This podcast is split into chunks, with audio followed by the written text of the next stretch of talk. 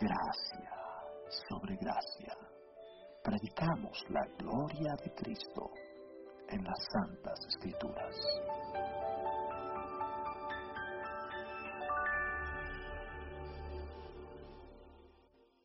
Buenos días hermanos.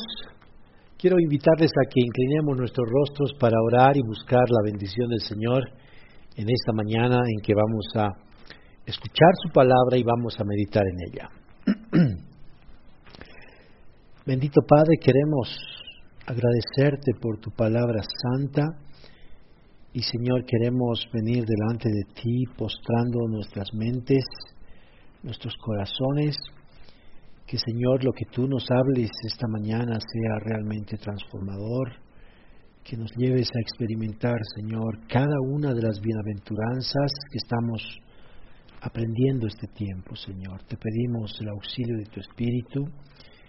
Señor, yo te pido personalmente que me ayudes con todas mis deficiencias y que tú abras los ojos de aquellos que escuchan tu palabra, Señor. Que te glorifiques este día, Señor, y que nos concedas ver tu gloria en tu palabra santa. Te adoramos a ti, el único Dios verdadero, en el nombre de Jesús, tu Hijo amado. Amén. Bien, hermanos, acompáñenme a leer el capítulo 5 de Mateo. Vamos a leer del, versículo 1 hasta el versículo 8. Dice así la palabra santa del Señor. Cuando Jesús vio las multitudes, subió al monte. Y después de sentarse, sus discípulos se acercaron a él y abriendo su boca les enseñaba, diciendo, Bienaventurados los pobres en espíritu, pues de ellos es el reino de los cielos. Bienaventurados los que lloran, pues ellos serán consolados. Bienaventurados los humildes, pues ellos heredarán la tierra. Bienaventurados los que tienen hambre y sed de justicia, pues ellos serán saciados. Bienaventurados los misericordiosos, pues ellos recibirán misericordia. Bienaventurados los de limpio corazón, pues ellos verán a Dios. Hoy continuando con nuestro recorrido a las bienaventuranzas que el Señor Jesús habló en aquel monte de Galilea, hermanos, nos vamos a enfocar en la sexta bienaventuranza, la más profunda de todas, la más misteriosa y contradictoria en su superficie, y de lejos la más confrontante y difícil de entender sin el auxilio del Espíritu Santo. Porque, ¿acaso la misma escritura no dice que nadie puede ver a Dios? Sí, hermanos, lo dice, y en muchos lugares. Dios es invisible, es espíritu y ningún ser humano puede verlo. Dios mismo le dijo a Moisés, allí cuando estaba en el monte, no puedes ver mi rostro porque nadie me puede ver y seguir viviendo. Pero Jesús está diciendo, bienaventurados los de limpio corazón, pues ellos verán a Dios. ¿Es esta una contradicción de la misma Biblia, hermanos? Absolutamente no. Hoy vamos a descubrir eso a medida que recorramos nuestro sermón. Por ahora recordemos que cada bienaventuranza tiene un sentido progresivo respecto a la anterior bienaventuranza, como dijimos la semana pasada al usar la metáfora de la escalera. Cada bienaventuranza es como un peldaño para ascender a la presencia de Dios, pero no puedes llegar al segundo peldaño a menos que hayas comenzado por el primero. Y luego el tercero y así sucesivamente. No puedes subir si primero no bajas. Hay que descender para comenzar a subir porque mientras más bajo estés, más alto estarás. Ese es precisamente el orden que el Señor puso en las bienaventuranzas. Y ese orden no es casual, hermanos, no es impensado. Al contrario, no solamente describe la realidad de la miseria humana, nuestra miseria, sino la sublime realidad del reino de Dios y el abismal contraste que hay entre esas dos realidades. Por eso hemos comenzado viendo a los pobres en espíritu, la primera característica de los ciudadanos del reino de Dios. Esta bienaventuranza describe cómo los ciudadanos del reino de Dios se perciben a sí mismos en una continua bancarrota espiritual a la luz de haber sido alumbrados en sus corazones por el Espíritu Santo.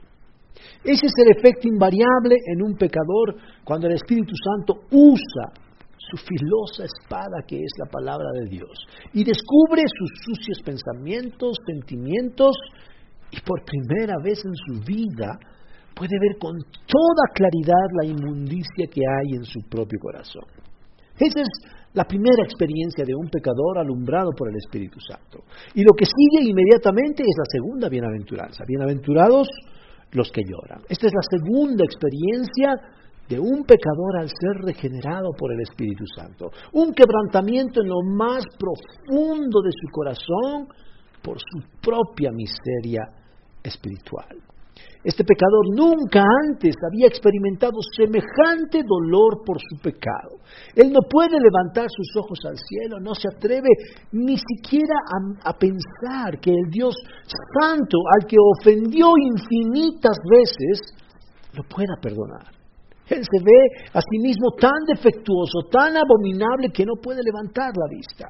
Solo se repite para sí mismo, miserable de mí, miserable de mí.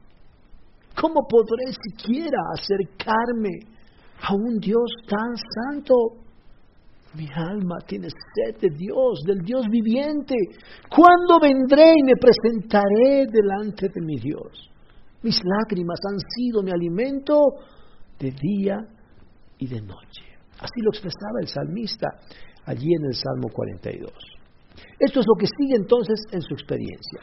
Este pecador por primera vez en su existencia comienza a tener hambre y sed de justicia. Nunca jamás había sentido eso antes. Nunca jamás ni siquiera se había imaginado que se vería tan pero tan miserable. Le habían enseñado tan bien este asunto de la autoestima. Él lo creyó con todo su ser y por supuesto lo cultivó a lo largo de su vida.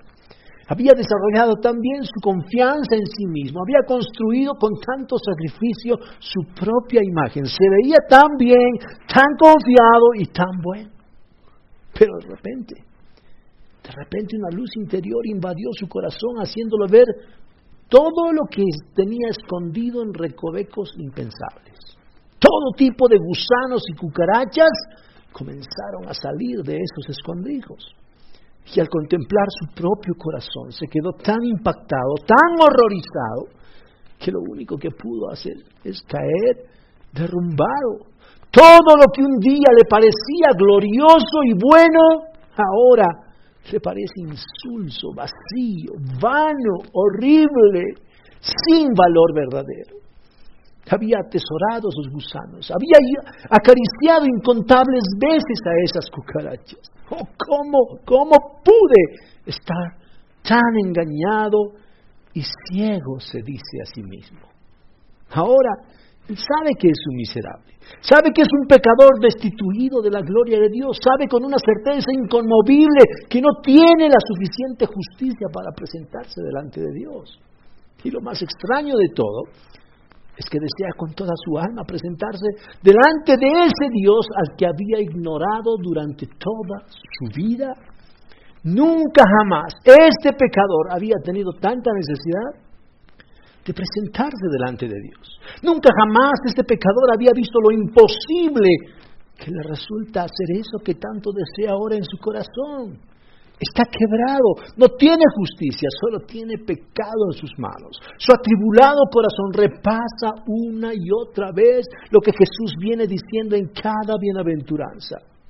Bienaventurados los que tienen hambre y sed de justicia, pues ellos serán saciados.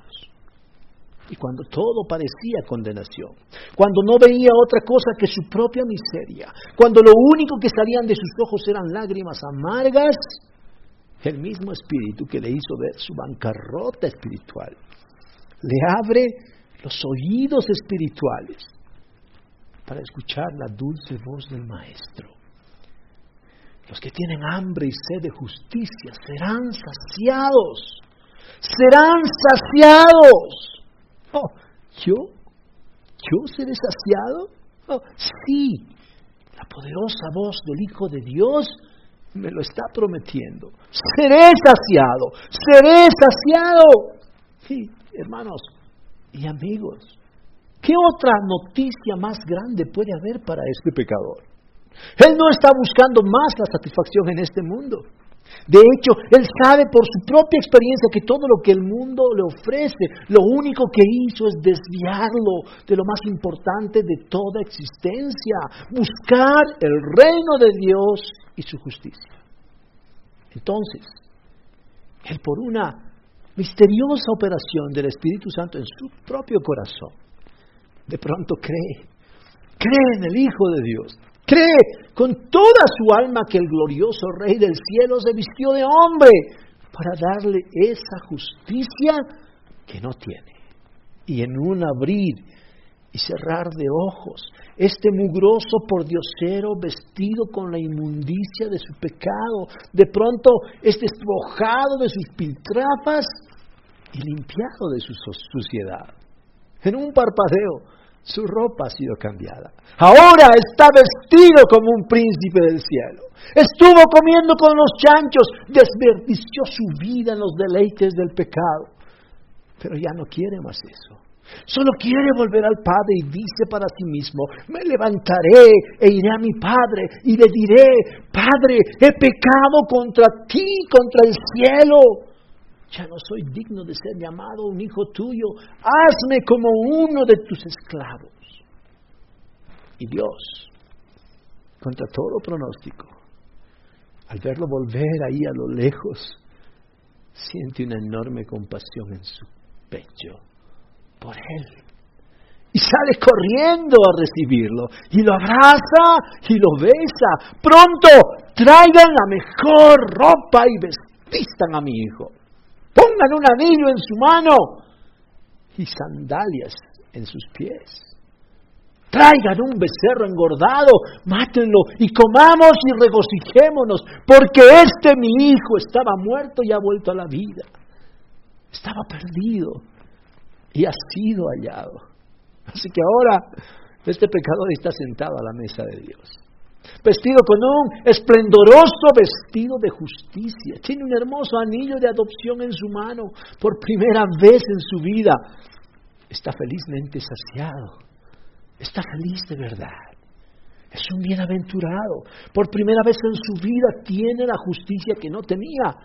Por primera vez en su vida siente el inconmensurable amor de Dios derramado en su corazón.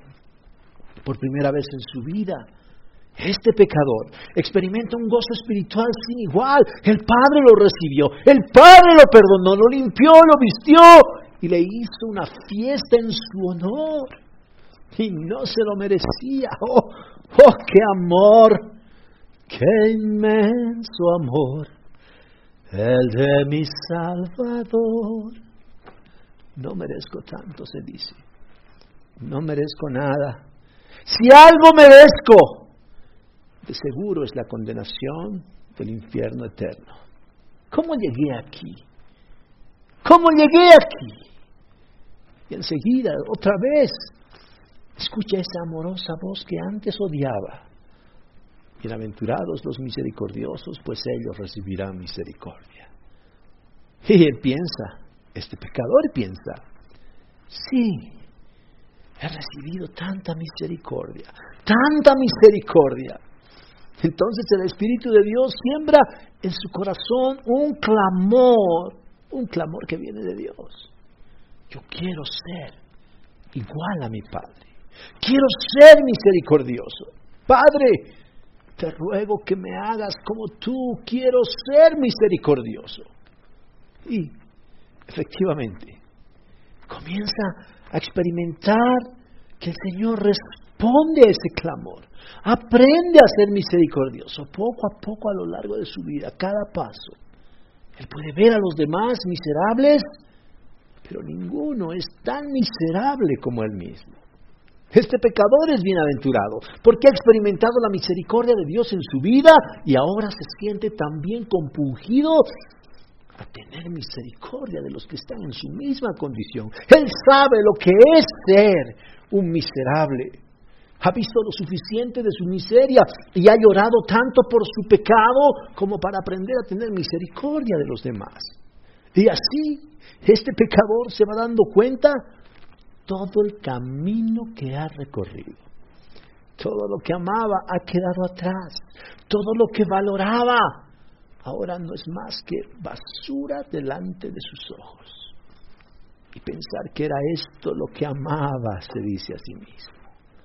Qué vano, qué fato, qué insensato. De repente ama lo que Dios ama. De repente comienza a odiar lo que Dios odia y es el pecado. Y al mismo tiempo, este pecador comienza a amar la santidad. Se mira a sí mismo y dice, pero, pero un momento, esto no es mío. Yo no soy capaz de haber recorrido todo este camino. Yo no soy capaz de producir este cambio. Es más, yo nunca, pero nunca busqué este cambio.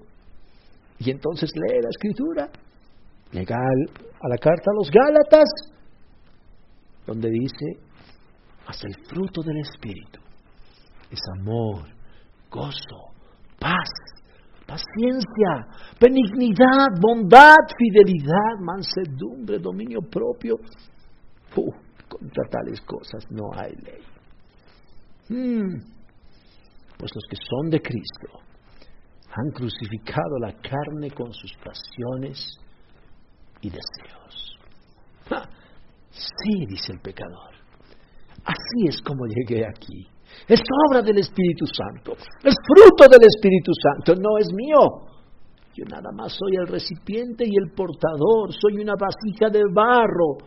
Pero la gloria de Dios habita en esta vasija de barro. Aleluya. Alabaré al Señor con todo el corazón. Adoraré a mi Dios. Y en esa alabanza se encuentra cuando nuevamente escucha la dulce voz del Rey de Reyes. Bienaventurados los de limpio corazón, pues ellos verán a Dios. Esto les sorprende. ¿Cómo?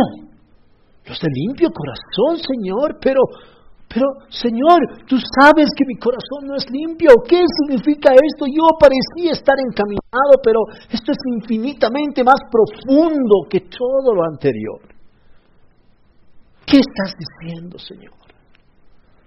Bien, así se siente un pecador. ¿Notan eso, hermanos? ¿Pueden ver eso?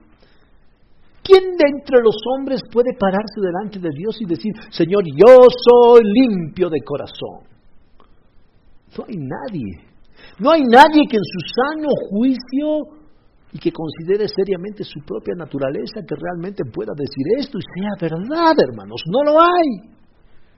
Entonces lo que nos debemos preguntar aquí es, ¿qué significa ser limpio de corazón? Y por otro lado, ¿qué significa ver a Dios? Tenemos dos preguntas. Bueno, eso es lo que iremos descubriendo a medida que avanzaremos en nuestro estudio.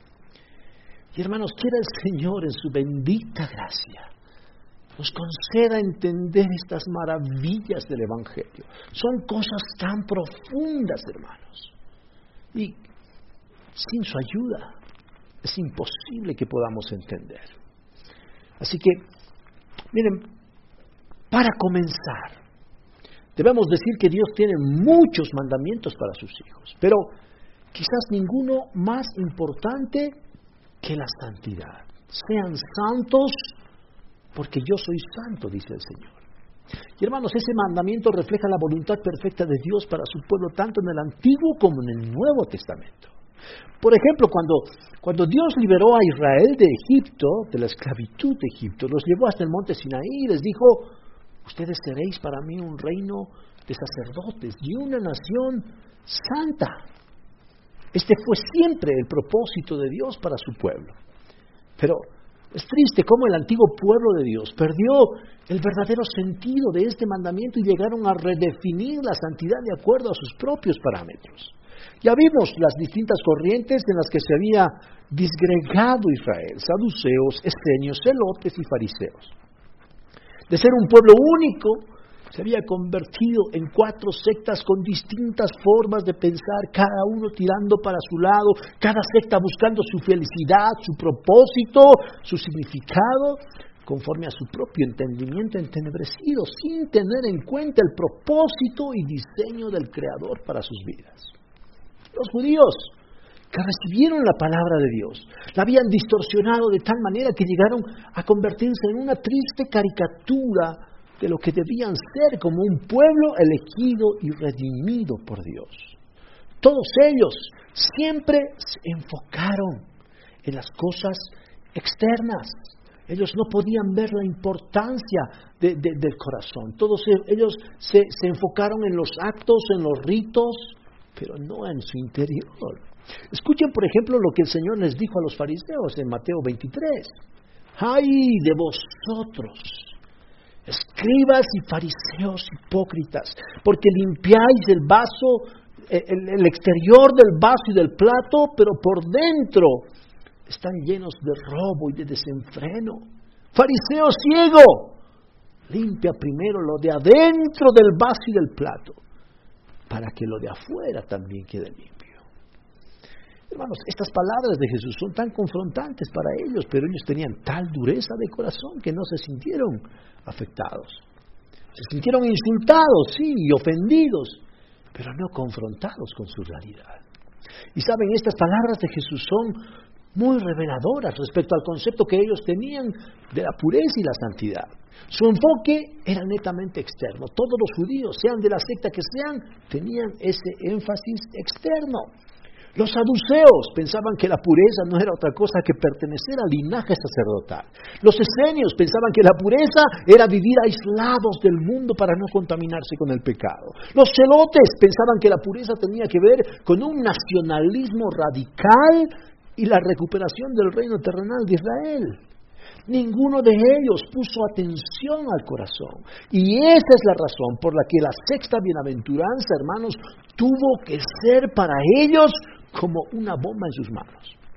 Jesús estaba demoliendo toda su estructura religiosa.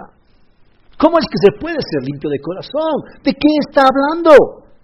Miren qué importante es esto, hermanos. Esto nos muestra básicamente dos cosas.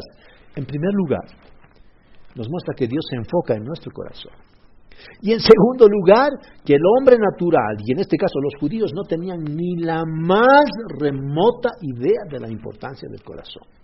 Ahora, noten en todo esto, hermanos, que Jesús no está diciendo bienaventurados los limpios, los que pertenecen al linaje sacerdotal.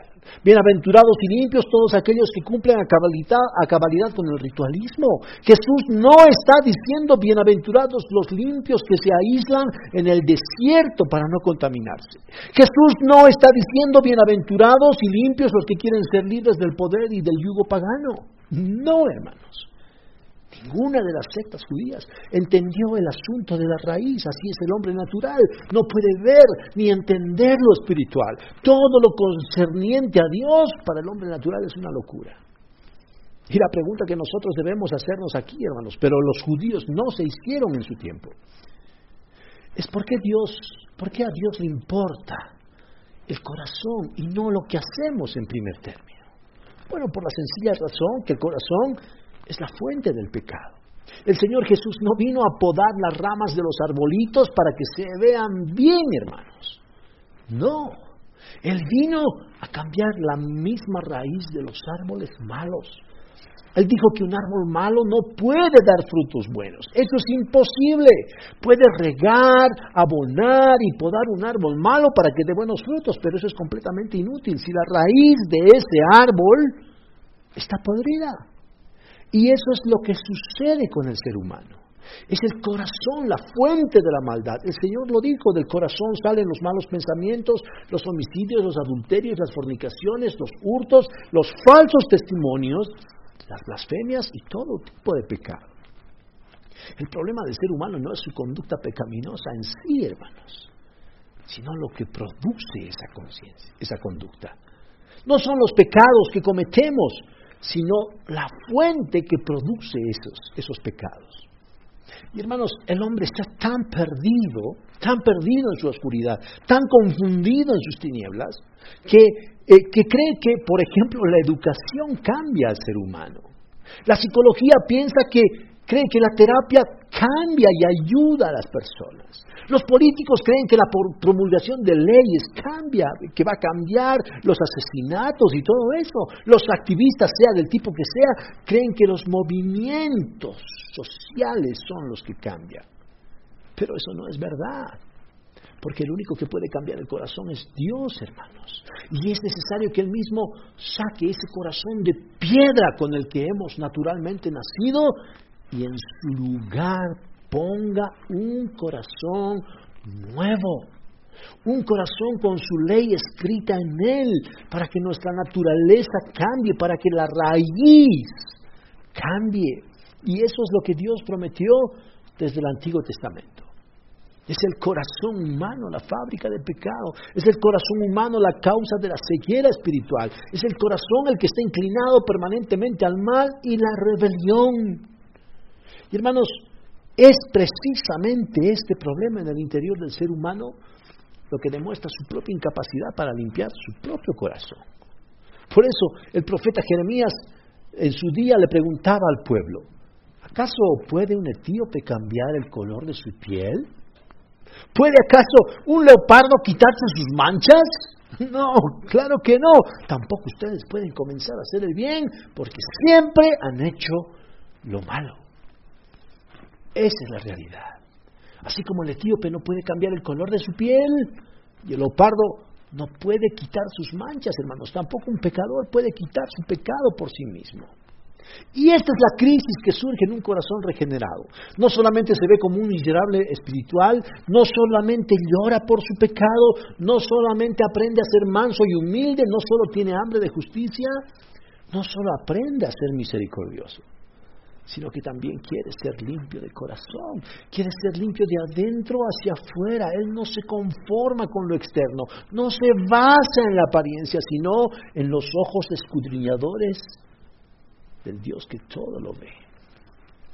Él sabe que no hay cosa creada que no sea manifiesta en su presencia, que todas las cosas están desnudas y abiertas a los ojos de aquel a quien tenemos que dar cuentas. Y cada vez que se detiene a meditar en la demanda de pureza que Dios le hace. Él vuelve a la primera bienaventuranza. Él es pobre en espíritu. Sigue viéndose en bancarrota espiritual. Cada vez que un pecador contempla la santidad de Dios, siente una punzada en su corazón. Se mira a sí mismo, mira alrededor y se pregunta lo que se preguntaba David allí en el Salmo 24. ¿Quién subirá al monte del Señor? ¿Quién podrá entrar al lugar santo? La respuesta es nadie.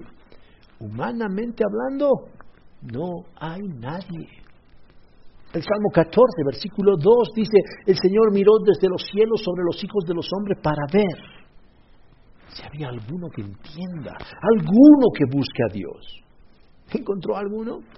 No, no encontró, porque si seguimos leyendo el Salmo, dice, todos se desviaron, a una se han corrompido, no hay quien haga lo bueno, no hay ni siquiera uno. Así es, hermanos, así es. Si fuera por nosotros, jamás hubiéramos conocido a Dios. Por eso Él mismo nos vino a buscar. Dios mismo vino a cambiar esa, esa tenebrosa realidad. Y por eso el Espíritu Santo le contesta a David en el, en el versículo 4 de allí, del Salmo 24. Cuando se pregunta, ¿quién subirá al monte? ¿Quién entrará al lugar santo? Bueno, versículo 4, el de manos limpias y corazón puro. El que no ha alzado su alma a la falsedad, ni ha jurado con engaño. ¡Wow! Y ¿Y quién es este hombre? No hay un ser humano que sea así. Bueno, si hay uno, uno que ha nacido sin pecado, que fue concebido por el Espíritu Santo, un hombre que trajo una naturaleza santa, el segundo Adán. Él es Jesús.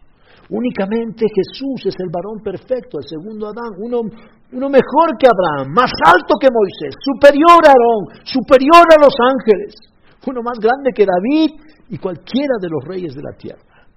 Solo Jesús fue un hombre sin pecado, sin mancha, un hombre impecablemente santo en quien nunca hubo engaño en su boca.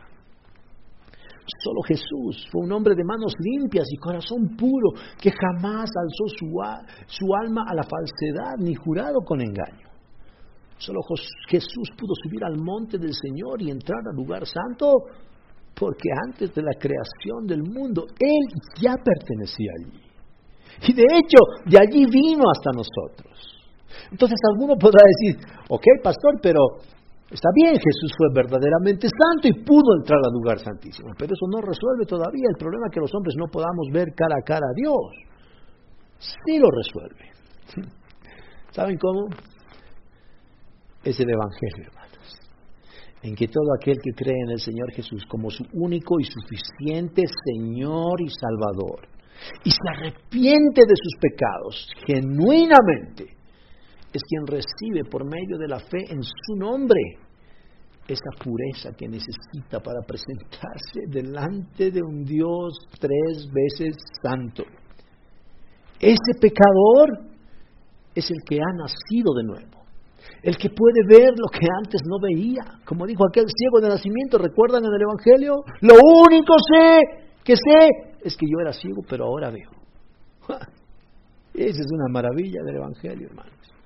Solo una persona que ha nacido de nuevo puede ver a su sanador, su salvador. Solamente alguien que ha nacido de nuevo puede ver los maravillosos atributos de Dios en su palabra. Solamente alguien que ha nacido de nuevo, de nuevo puede admirarse del carácter de Dios.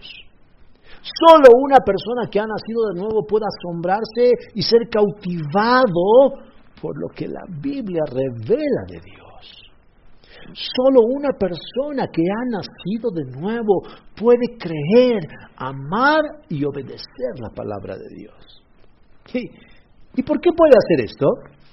Bueno, porque la preciosa sangre de Cristo le ha lavado de tal manera que no le queda ni siquiera un vestigio de pecado. Esa es la realidad espiritual. En un sentido, somos santos, somos justos, estamos hechos perfectos por el sacrificio de Cristo. Aunque todavía tenemos aquí una realidad aquí abajo, una realidad terrenal en la que tenemos que luchar diariamente con el pecado remanente en nuestro corazón.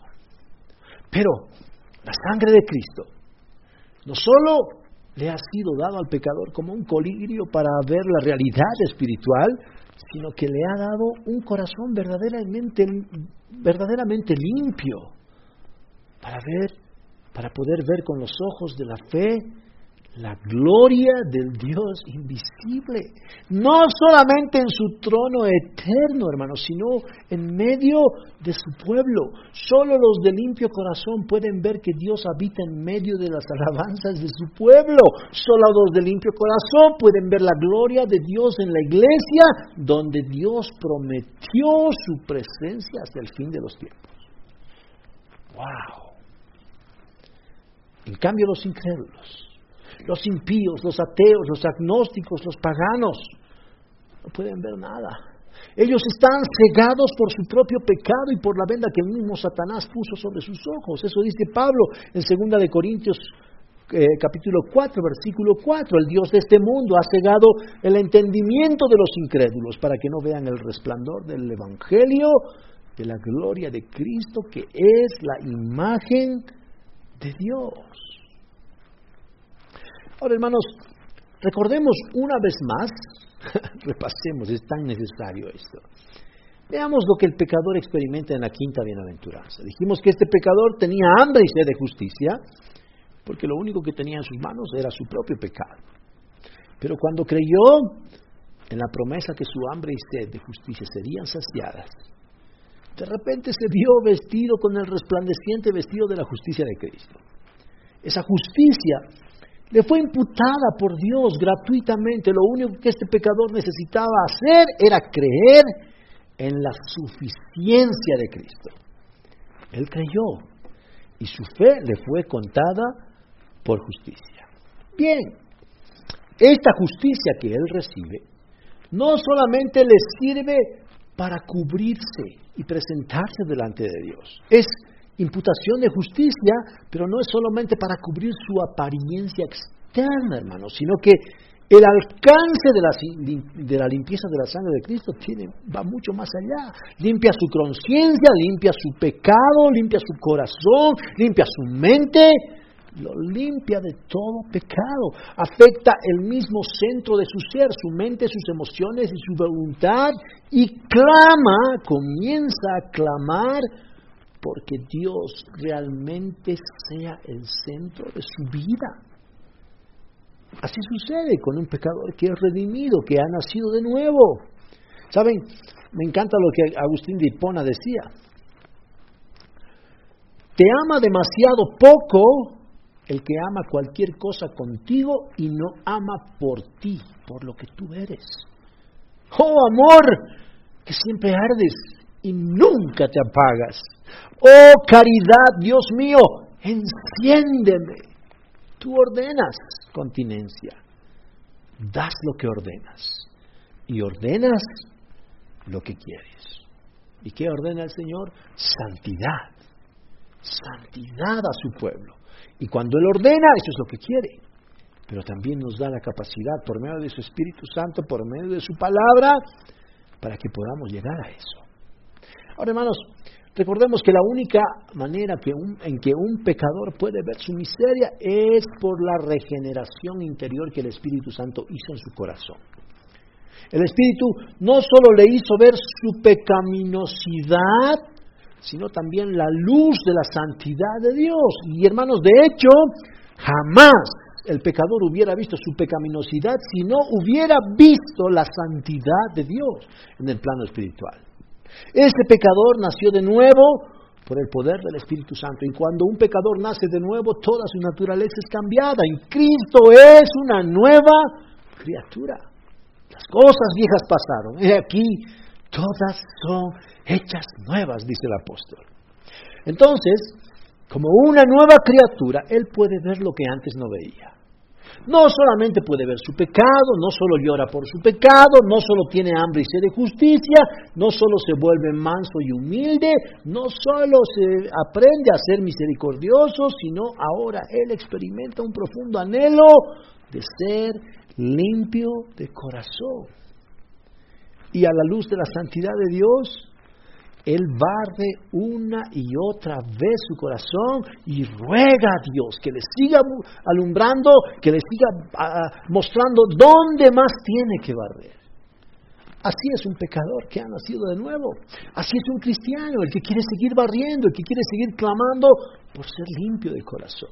Miren, por ejemplo, cómo oraba el rey David en el Salmo 51 ten piedad de mí, oh Dios, conforme a tu misericordia, conforme a lo inmenso de tu compasión. Borra mis transgresiones, lávame por completo de mi maldad y límpiame de, de mi pecado, porque yo reconozco mis transgresiones y mi pecado está siempre delante de mí. Contra ti, contra ti, contra ti solamente pecado y he hecho lo malo delante de tus ojos de manera que eres justo cuando hablas y sin reproche cuando juzgas.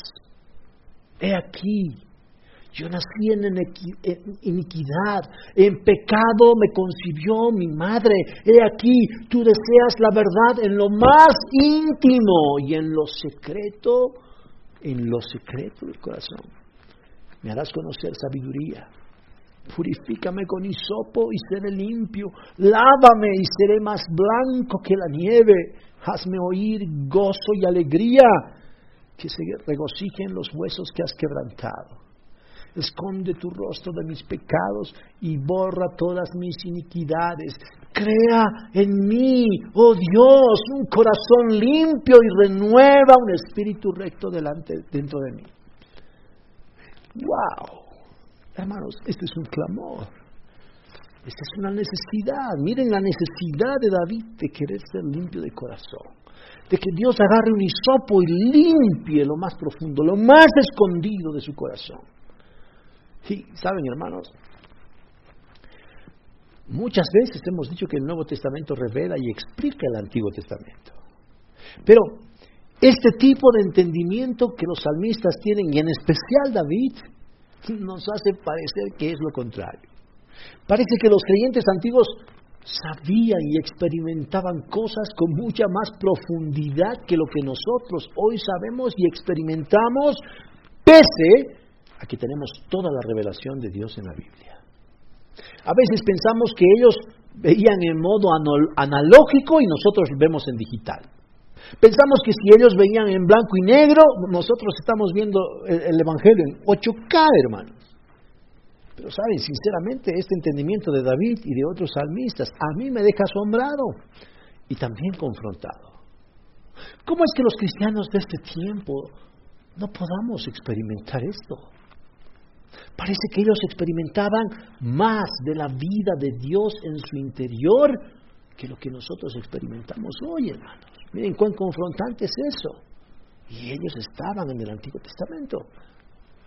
Ahora, para ir cerrando las ideas, hermanos, esta bienaventuranza de los limpios de corazón es parte de la experiencia de alguien que ha nacido de nuevo por la fe en el Señor Jesucristo y ha sido limpiado con su preciosa sangre. Y esa es la fe que nos sostiene. Desde que comenzamos hasta que terminemos la carrera cristiana. Y por eso el apóstol dice en Romanos 1.17, el justo, por la fe, vivirá.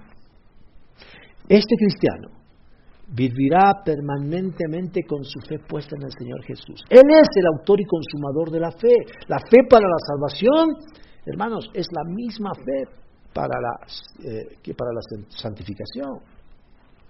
Y cuando los pecadores recibimos la justicia de Dios por medio del Evangelio, el Espíritu Santo nos introduce, nos bautiza en el cuerpo espiritual de Cristo. Y esa es la única manera en que Dios el Padre nos pueda ver como limpios de corazón, nos pueda ver perfectos. ¿Por qué? No porque lo que nosotros somos, sino porque la justicia de su amado Hijo está cubriéndonos.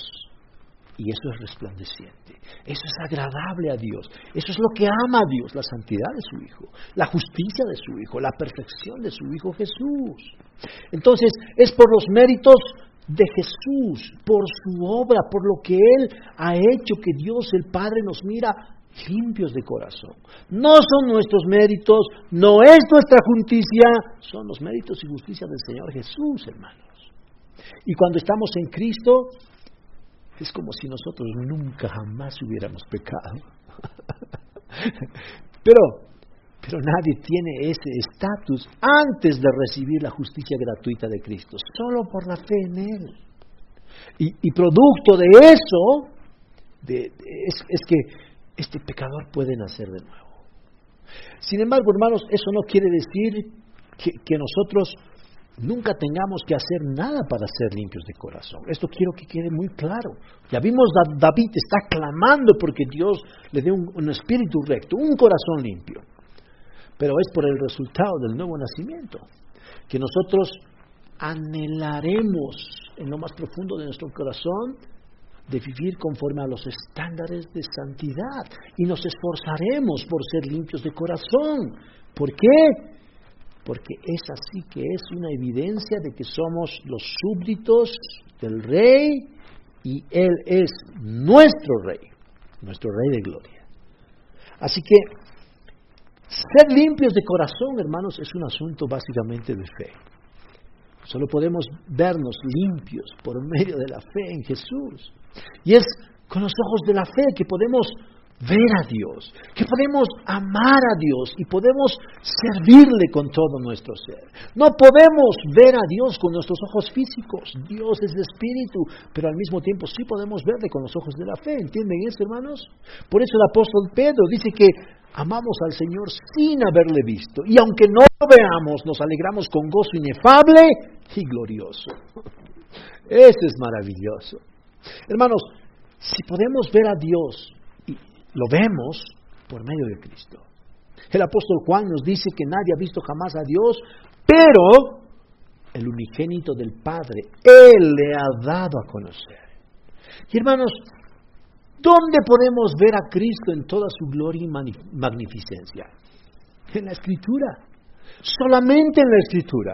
Ahora, esto me encanta. Noten cómo esto tiene que ver con la esencia de este ministerio de predicación. Aquí en Gracia sobre Gracia, predicamos la gloria de Cristo en las Santas Escrituras. Yo necesito contemplar esa gloria, hermanos. Ustedes necesitan contemplar esa gloria. Todo pecador necesita imperiosamente contemplar la gloria de Cristo. Ahí está nuestra esperanza de ser transformados, tal como el apóstol Juan comienza su evangelio, capítulo 1, versículo 14, donde dice, y el verbo se hizo carne habitó entre nosotros. Y vimos su gloria, gloria como del unigénito del Padre, lleno de gracia y de verdad. Oh, efectivamente Juan vio la gloria de Cristo y fue transformado, hermanos. Aquel que Jesús mismo describió como un Boanerges, un hijo del trueno, un iracundo y rabioso judío, fue transformado por la gloria de Jesús. Y hermanos, eso es lo que Jesús hace. ¿Pueden ver eso? Juan, este hijo del trueno, fue transformado de tal manera que cuando escribe sus epístolas, ya nada queda de aquel hijo del trueno. ¿Saben cómo era llamado, cómo, cómo comenzó a ser llamado el apóstol Juan por la iglesia de los primeros siglos, hermanos? El apóstol del amor. ¡Wow! Ningún apóstol escribió con la ternura de Juan. Hijitos míos, amados, él dice en sus cartas. Juan era un hombre de corazón limpio, hermanos. ¿Y saben eso es, lo que, eso es la belleza del Evangelio. Y con ese corazón limpio, Él vio a la iglesia perseguida. Él mismo fue perseguido, torturado y apresado. Pero hermanos, Él podía ver la mano de Dios en todas esas cosas. En todas las cosas. ¿Cómo logró ver así? Porque en su nuevo nacimiento Juan recibió no solo la fe, sino los ojos espirituales para mirar por medio de esa fe. Así fue siempre, nos dice el autor de Hebreos en el capítulo 11. ¿Por qué tenemos la certeza de lo que esperamos y la convicción de lo que no se ve? Por la fe. Porque entendemos que el universo fue creado por la palabra de Dios, de modo que lo que se ve fue hecho de lo que no se veía. Es por la fe, nos dice. Porque Abel ofreció a Dios un mejor sacrificio que Caín, por la fe. Porque no fue trasladado al cielo sin ver la muerte, por la fe. ¿Por qué Noé construyó el arca? Por la fe. ¿Por qué Abraham obedeció a Dios sin saber a dónde iba? Por la fe. ¿Por qué Abraham estuvo dispuesto a ofrecer a su hijo Isaac? Bien, por la fe. ¿Por qué Moisés escogió ser maltratado con el pueblo de Dios? por la fe, hermanos. Hebreos 11 nos dice que porque consideró como mayores riquezas el oprobio de Cristo que los tesoros de Egipto. ¿Por qué Moisés salió de Egipto sin temer al faraón? Por la fe. ¿Por qué se mantuvo firme como viendo al invisible? Por la fe, hermano. ¿Por qué Moisés celebró la Pascua? Por la fe. Y hermanos, ¿por qué nosotros celebramos la Santa Cena? Por la misma fe. Entonces, miren, este es el punto. Este es el punto de todo esto, hermanos. Por ahora, mientras estemos en este mundo, todo lo que concierne a Dios solamente podemos ver con los ojos de la fe y solamente los limpios de corazón pueden ver a Dios en cada detalle de su vida, tal como nos está enseñando aquí Hebreos 11. Solo los limpios de corazón nos podemos mantener firmes como viendo al invisible. Solo los limpios de corazón podemos ver a Dios gobernando por encima de la maldad humana, por encima del coronavirus, muy por encima de todo el caos que se vive en este mundo. Hermanos, solamente los limpios de corazón podemos ver claramente la mano de Dios aún en medio de nuestro sufrimiento, de nuestra enfermedad o de las pruebas siempre viendo la mano de Dios. Aunque algunas veces flaqueamos y nos desesperamos y dudamos, aún así el bendito Santo Espíritu nos lleva a ver la mano de Dios en su amor, disciplinándonos, en su amor, transformándonos a la imagen de Cristo. Y hermanos, ¿cuál es el fin de Dios? De enviar a su Hijo, transformarnos hacernos a la medida, a la imagen y a la estatura de su Hijo Jesucristo. Y los cristianos creemos eso, hermanos. ¿Por qué? Porque somos limpios de corazón. Somos verdaderamente bienaventurados. Verdaderamente felices porque podemos ver a Dios, al Dios glorioso y soberano, reinando sobre toda su creación. Él es el rey de reyes, hermanos. Pero saben, los impíos no pueden ver nada de Dios. Ellos pueden ver las cosas físicas, las cosas terrenales. Cuando los incrédulos ven la crisis, nunca levantan los ojos al cielo. Ellos en su ceguera solamente buscan soluciones terrenales, aquí abajo, para problemas espirituales. Miren esa necedad, hermanos. Lo único que los incrédulos pueden ver este tiempo es un virus amenazando sus vidas. No pueden ver que su mayor problema es su propio pecado y no el virus. De hecho, ese pobre virus ese pobre virus, con toda la mortalidad que tiene, no se compara en nada, en absoluto, al potencial autodestructor que hay en su propio corazón, hermanos. Los impíos piensan que frente al peligro de la muerte, la vacuna es su salvación. No, el Señor Jesús. Andan desesperados, corriendo de aquí para allá, buscando vacunarse, arañando un poquito más de esta vida. ¿Saben por qué? Porque tienen terror de la muerte, pero no tienen temor de Dios. Y claro, hermanos, eso, eso es normal, absolutamente normal entre los paganos, entre los impíos. Pero hermanos, una cosa que es escalofriante es que aún dentro de las iglesias evangélicas todavía hay multitudes procurando alcanzar la bienaventuranza espiritual por medio de sus prácticas religiosas. Gente confiando en su desempeño, y hermanos, Jesús hoy, hoy, hoy mismo sigue contemplando a una multitud de personas que quiere ser feliz, pero está buscando la felicidad en el basurero y no en el reino de Dios. Gente que no entiende que las cosas terrenales solamente pueden dar una evasión fugaz, un consuelo que no significa nada y un placer temporal. Gente en su afán de, una espiritualidad falsa, con una confianza falsa, con una seguridad falsa. Hermanos, escuchen lo que Jesús les dice a estos activistas religiosos en Mateo 7, 21 al 23. No todo el que me dice Señor, Señor entrará en el reino de los cielos, sino el que hace la voluntad de mi Padre que está en los cielos.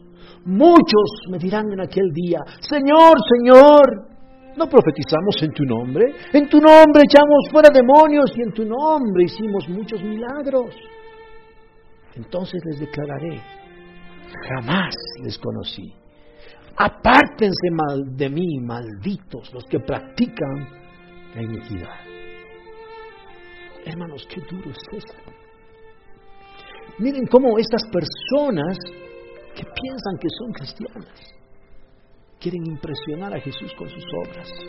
Profetizamos en tu nombre, en tu nombre echamos fuera demonios, en tu nombre hicimos muchos milagros. ¿Qué les dice Jesús? Jamás los conocí. Apártense de mí, malditos. Ustedes practican la iniquidad. Ustedes aman el pecado. Hermanos, qué tragedia más terrible que la iglesia evangélica esté llena de muertos. ¿Cuánto nos parecemos a esas sectas judías totalmente confundidas y engañadas? Hermanos, nosotros podemos ser impresionados por, lo externo, pero Jesús puede ver detrás de las fachadas, fachadas religiosas bien pintaditas y pulcras por afuera, pero por dentro son huesos de muertos.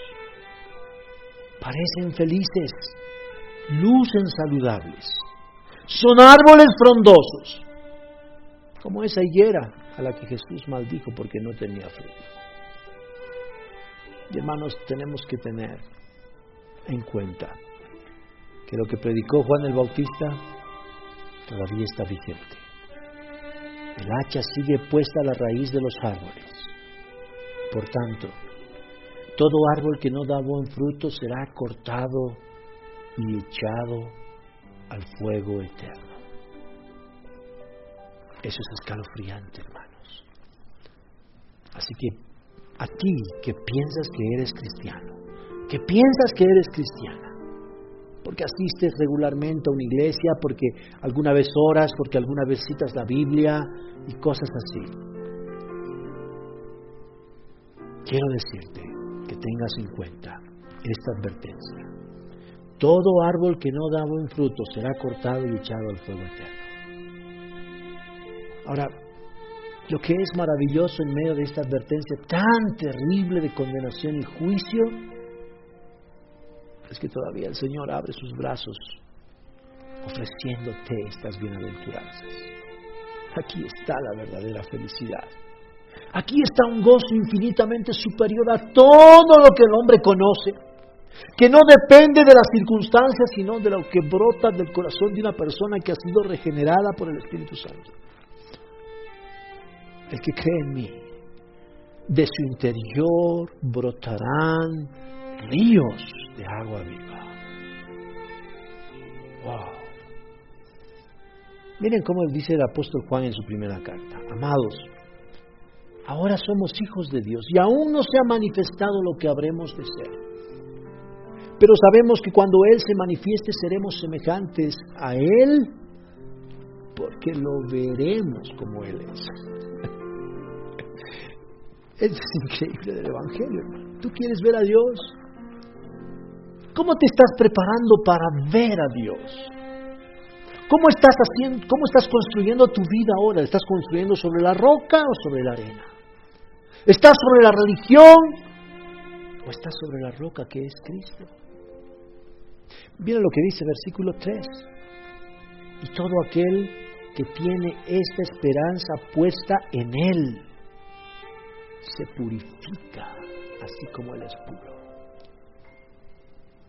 Hermanos, los cristianos creemos absolutamente cada palabra de este maravilloso pasaje. Ya somos Dios, pero aún no se ha manifestado lo que habremos de ser, pero llegará el día cuando Él se manifieste, cuando seremos semejantes a Él y le veremos como Él es. Qué maravillosa promesa, hermanos. ¿Y qué debemos hacer mientras tanto eso llegue? Los limpios de corazón, los que tenemos nuestra esperanza en Él, nos purificamos como Él es puro. Apocalipsis 22, 11 en adelante dice que el injusto siga siendo injusticias, que el impuro siga siendo impuro, que el justo siga practicando la justicia y que el santo siga guardando su santo. He aquí yo vengo pronto y mi recompensa está conmigo para recompensar a cada uno según sea su obra. Yo soy el alfa y la omega, el primero y el último, el principio y el fin. Y escuchen esto. Bienaventurados los que lavan sus vestiduras para tener derecho al árbol de la vida y para entrar por las puertas a la ciudad. Afuera estarán los perros, los hechiceros, los inmorales, los asesinos, los idólatras y todo el que ama y practica la mentira. Y el pueblo de Dios dice, amén.